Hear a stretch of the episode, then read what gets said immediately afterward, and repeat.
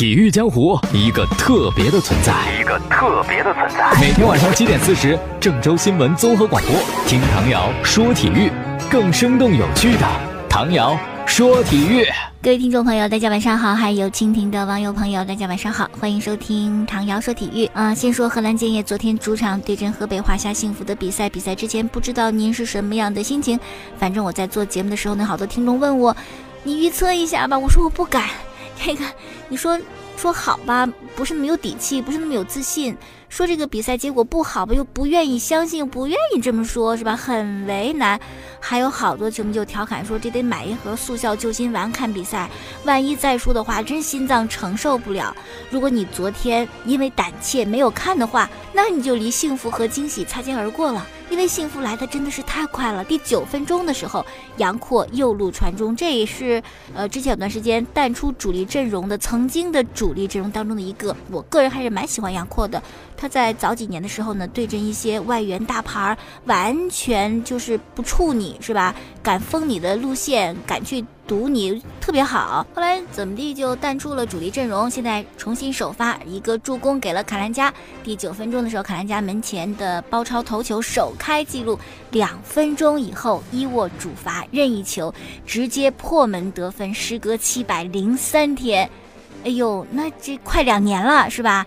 再次为河南建业在正式的比赛当中进球，这样呢，建业队取得近八轮的首场胜利。而华夏幸福呢，自打拉维奇复出之后，一直强势走高的这个六轮比赛是首遭败绩。那最终比分呢，就是二比零，河南建业战胜了华夏幸福，拿到保级路上非常关键的三分。球迷们应该是欣喜若狂，是不是？散场之后呢，找地儿这个喝酒聊天儿，是吧？吃饭去了。球员也非常的开心。赛后呢，有一个更衣室的照片传出来，大合影啊，笑的都非常的开心。我当时看到照片之后，我想的就是，如果这是保级成功拍的照片，该多好，是吧？确实赢这么一场是。值得开心和高兴的，但这只是万里长征第一步吧。后面还有六场比赛，我觉得场场如果都能如此开心，那才是好啊。我们毕竟还没有完全掌握自己的命运，因为重庆还比我们多两分呢。我们赢，重庆只要也赢，那永远你是在重庆的后面。是吧？所以说呢，今天晚上重庆对权健这场比赛也是至关重要的。如果重庆输掉比赛，对于建业来讲呢，是一个非常非常好的消息。如果重庆也赢得比赛的话，那我们其实保级的路还很漫长、很遥远，还要去拼，还要去争，不能放弃。所以呢，一场胜利之后呢，还要有紧张感和保有压力才行。好，下面说说啊，比赛当中用了两次 VAR，就视频回放啊。当时第十七分钟的时候，是巴索哥他个人能力在右路哇掀起一片狂潮，用速度声势人行，人行那个块头那速度肯定跑不过巴索哥。又在禁区边缘晃过了曾经在巴塞罗那踢球的马斯切拉诺啊，曾经也是阿根廷国家队的队长。禁区内又扣过了飞铲的防守球员，然后左脚抽射，皮球打在了赵明剑的手上，变相。出出了底线，当时河南球迷都认为应该给一个点球，可是后来主裁判呢通过 VAR 的回放认定并不是点球。本场比赛第二次用这个视频回放是六十分钟的时候了，卡埃比门前接力头球破门，后来就发现啊，这个视频裁判应该是跟马宁通过这个耳麦在说话，马宁呢就一直在听，然后有去观看了这个回放，通过 VAR 判定是越位，越位了一点点啊，进球无效。所以呢，最终我们还是二比零。如果这个进球算的话，你二比一，还有剩下三十多分钟，其实比赛可能还会有一些反复、有起伏、有波澜。二比一就不保险了，因为我们是要赢的，人再进一球就平了。所以说，这个 呃 VR 判定越位进球无效，真的是给我们在心理上有一个非常好的作用。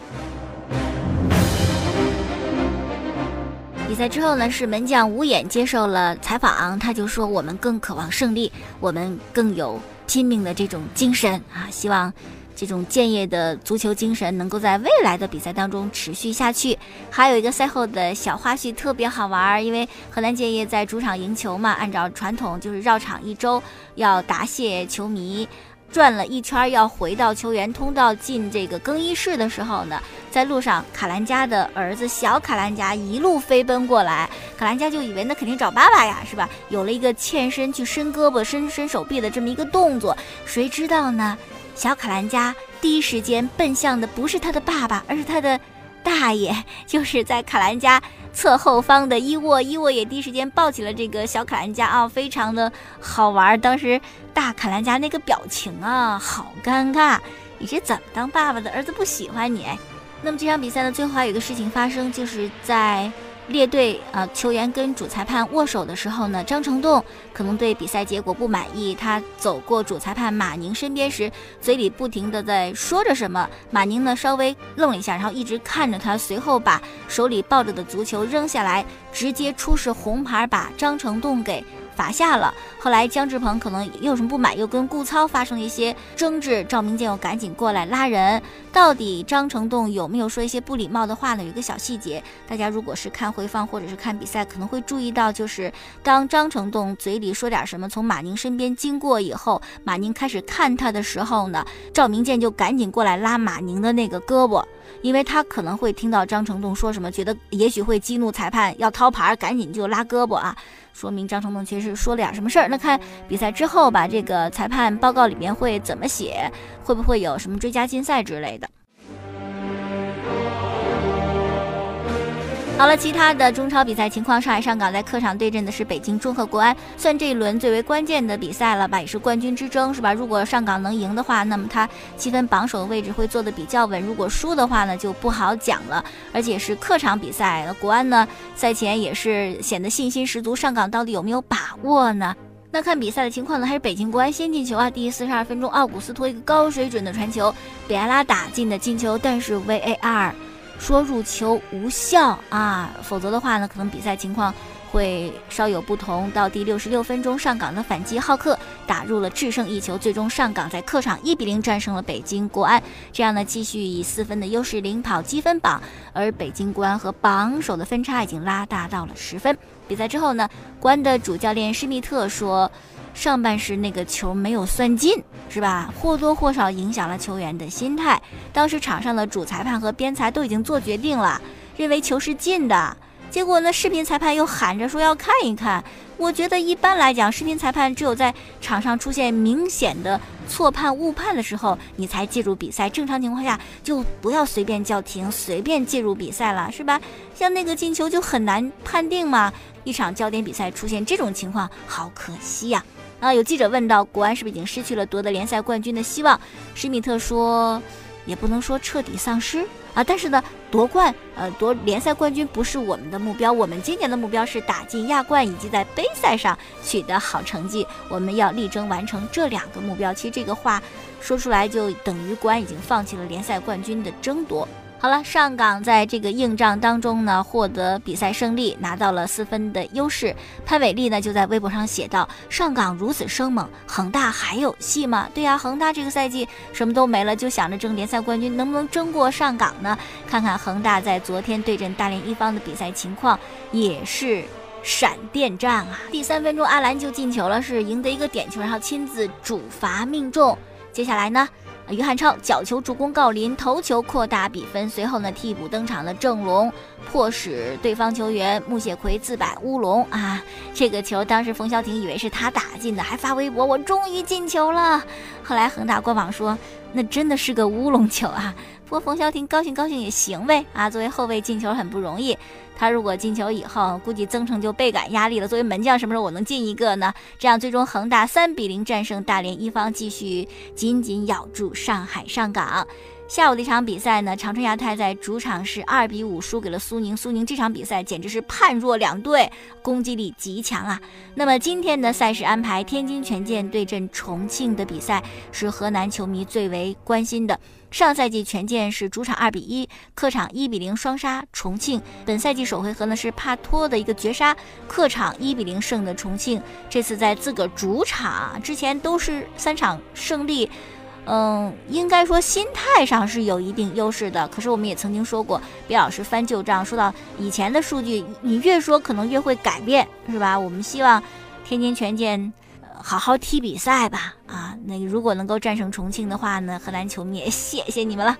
重庆队呢，其实压力还是很大的，因为只比建业多两分，建业本轮又赢了，所以一场比赛的输赢可能就会出现转折，是一个关键的点。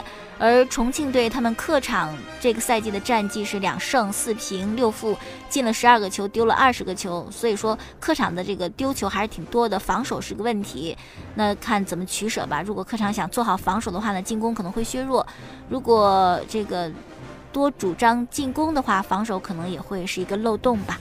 其他的比赛情况，贵州对天津泰达，鲁能对北京人和，申花对阵广州富力。好，所以说欧洲足球英超第七轮场焦点战是在伦敦体育场进行的，曼联客场一比三，怎么输给了西汉姆联队？这样的话，目前曼联队七战三胜一平三负，十分排在积分榜的中游。这跟一三一四赛季莫耶斯执教的时候完全相同，等于说穆帅跟莫耶斯共同创造了曼联英超历史上最差的一个开局，一比三败下阵来，让人感到绝望的就是毫无抵抗力呀！而且球队一团糟，战术打法混乱，球员没有斗志，没有比赛态度。曼联的传奇球星费迪南德比赛之后就公开批评曼联现在球员的表现，认为他们出工不出力。赛后发布会呢，还有记者就问到了穆里尼奥，说你这个排兵布阵呐，是值得商榷呀，你是怎么用的人呐？啊，穆里尼奥就就说了，那我是顺应你们的意思呀。之前我老用桑切斯，你们说桑切斯踢得不好，让用马夏尔。这场比赛马夏尔首发，桑切斯在大名单之外，不是还是输了吗？随后穆帅呢还说，西汉姆联队第一个进球是越位的，第二个进球是乌龙球，第三个进球犯规在先啊，有两个球都是不算的。穆帅这样就不好了，是吧？这个该承担的责任还是得承担，别推给裁判，别推给球员。作为主教练，球队变成这种样子，你一定是第一责任人呐。好了，再看同城的曼城二比零战胜布莱顿。哎呀，说说阿圭罗啊，最近呢老是执迷于这个倒钩破门，但是试了多少回都没有能够成功过 啊。还好，总算是一个呃精彩的长途奔袭，劲射破门进了一球，最终是曼城二比零战胜对手。还有一场焦点战呢，是在斯坦福桥进行的，切尔西主场对阵利物浦。先是科瓦契奇助攻阿扎尔的一个进球，哇，阿扎尔最近的状态真的是特别的好。到了第八十九分钟，斯图里奇呢帮助利物浦扳平了比分。这样的话呢，双方是一比一战平。不过因为一场平局，所以说曼城呢就超过了利物浦，也是净胜球的优势啊，排在了英超积分榜的第一位。斯图里奇那个进球也非常非常的漂亮啊，阿扎尔呢那就更。不用说了，像联赛杯的时候吧，切尔西客场二比一逆转淘汰利物浦，就是最后时刻阿扎尔替补登场奉献的绝杀。为什么就是你能够绝杀进球呢？阿扎尔就讲了说，在替补席上，坎特就跟我聊天，坎特说，我可不想踢点球啊，踢点球太残酷了。那你上场你就想办法吧。阿扎尔说，那那我唯一的办法就是我进球，你就不用踢点球了嘛。所以说说到做到，能够说到做到也是自己的本事啊。在酋长球场，阿森纳主场二比零战胜了沃特福德。还有凯恩啊，带着热刺队二比零战胜了哈德斯菲尔德，自己也是梅开二度。凯恩状态也非常火爆呀，频频进球。这个赛季不用再抢别人的进球了吧？是吧？这个梗大家知道吧。呃，再说一说西甲吧。西甲呢，巴塞罗那对阵的是毕尔巴鄂竞技。毕尔巴鄂竞技呢是一支。很厉害的球队，非常的顽强，有拼搏精神。他绰号叫巴斯克雄狮嘛，来自巴斯克大区啊。雄狮，你想是什么样的一个状态？而且比赛还是下午场，下午一点多那会儿，巴萨能踢比赛一两点根本不行，踢得蔫蔫的。再加上主教练这个轮换呢啊，包括布斯克茨还有梅西都坐在替补席上，有一些巴萨球迷说，看这首发名单就知道不能赢。最终呢，是双方一比一踢平，第八先领先。梅西呢？替补上场之后助攻穆尼尔扳平了比分，啊，简直是拼了命了！梅西，老梅西，三十一了，是吧？也是为这比赛拼了，但最终还是没有拼出一场胜利呀。当然运气也不算好，上半场库蒂尼奥啊，包括苏亚雷斯都错失了很多进球的机会啊，包括梅西也是打在门柱上。本赛季巴塞罗那队在西甲有八次打中门柱，哈，是全西甲球队最多的，而梅西一个人就打中了六次，怎么你这射术不够精湛了啊？但即使梅西老是中门柱，是吧？不能够在这场比赛当中带着球队获胜，可已然替补上场发挥的非常好了。不是他会输得更惨。赛后评分呢也拿到全队最高的一个分数。梅西为什么没首发呢？可能是考虑到欧冠要轮换的问题，是不是？但这场对 B 八的比赛，你这样个轮换，哎呀，是没有办法两全呐啊！关于这个梅西替补的事儿呢，布斯克茨在比赛之后就接受采访说，这决定权是在教练手里。而比尔巴鄂经济的主教练呢，说到梅西替补就讲，哎呀，老实说啊，这个巴尔韦德巴萨主帅把梅西放替补席上，让我大吃一惊。是的，要你你可能不敢这么干，是不是？要不然你当不了巴萨主教练的，你没他那么晕呐。关于巴萨这个轮换的问题啊，哎呀，确实，还有就是球员不知为什么啊，你。就还觉得你铁定能拿冠军，这个状态不够积极，包括皮克，包括拉基蒂奇，状态都不是特别的好。哎呀，联想上一轮巴萨输球，那是幸亏皇马也输，积分榜呢才没被反超。这次你还是这样又平了，那皇马岂能放过你？是不是？但是不成想，一觉醒来，巴萨依然在积分榜的首位，因为皇马跟马竞零比零踢平了。可以说，皇马失去了赶超巴萨一个特别好的机会，或者说马竞也失去了反超两个强敌的一个特别好的机会。这场比赛呢，属于皇马的门将，属于马德里竞技的门将，是他们拯救了球队。贺炜呢，就皇马球迷们也发微博哈，就几个字儿，写的是皇马踢的简直是，后面省略号。德甲呢，多特蒙德上演了大逆转，四比二战胜的勒沃库森，这样就排在积分榜的第一位。因为本轮比赛拜仁输了嘛，啊，这可能是谁都没想到的剧本。生活有时候是比。你编剧本编得更加的丰富多彩，更加的难以去预料啊！上半场多特零比二落后啊，而且根本就感觉没什么机会，没成想下半场就怎么了？就绝地反击，踢出了本赛季最为热血的半场比赛。当然，大多特也有这种气质。当年啊，克洛普在多特蒙德的时候，那球队多么有激情，是不是？德甲唯一能够跟拜仁抗衡的球队，在杯赛当中往往会斩拜仁于马下，是吧？现在到了利物浦，也把利物浦队打造的非常的。热血激情，这有时候真的是你教练的风格、教练的性格决定了一支球队的风格和性格。好，最后说到的是法甲跟意甲，法甲大巴黎三比零战胜了尼斯啊！本轮比赛的内马尔是闪闪亮亮的啦，啊，打进两个球，梅开二度。开局大巴黎八连胜啊，在法甲他们真的是踢得很轻松。意甲其实尤文也也是很轻松的。意甲是第七轮榜首大战，尤文对阵那不勒斯。上个赛季那不勒斯呢还可以跟尤文去争一争，本赛季确实差了那么一点点。尤文呢是主场三比一逆转那不勒斯，获得了联赛的还有欧冠的八连胜啊。可以说这个气势如虹，也打破了一九三零到一九三一赛季开局七连胜的队史纪录。C 罗呢，当然首发登场，不过没有进球，但是他有助攻啊，助攻曼朱基奇扳平比分，同时呢还有一个助攻博努奇啊头球进球。全场的比赛，C 罗是八次打门，五次打正。嗯，就是没有进球啊，这个射门的次数很多，但效率稍微低了一点，慢慢来磨合吧啊，慢慢去融入到意甲的这个球赛的风格当中。好了，那今天我们就说到这儿了，感谢听众的收听。过去节目录音呢是在蜻蜓 FM 上搜索“唐瑶”两个字，找到“唐瑶说球”，每天晚间七点四十关注郑州新闻综合广播播出本档节目。我的微信公众号呢，您搜索“唐瑶说体育”就可以了。明天我们再见。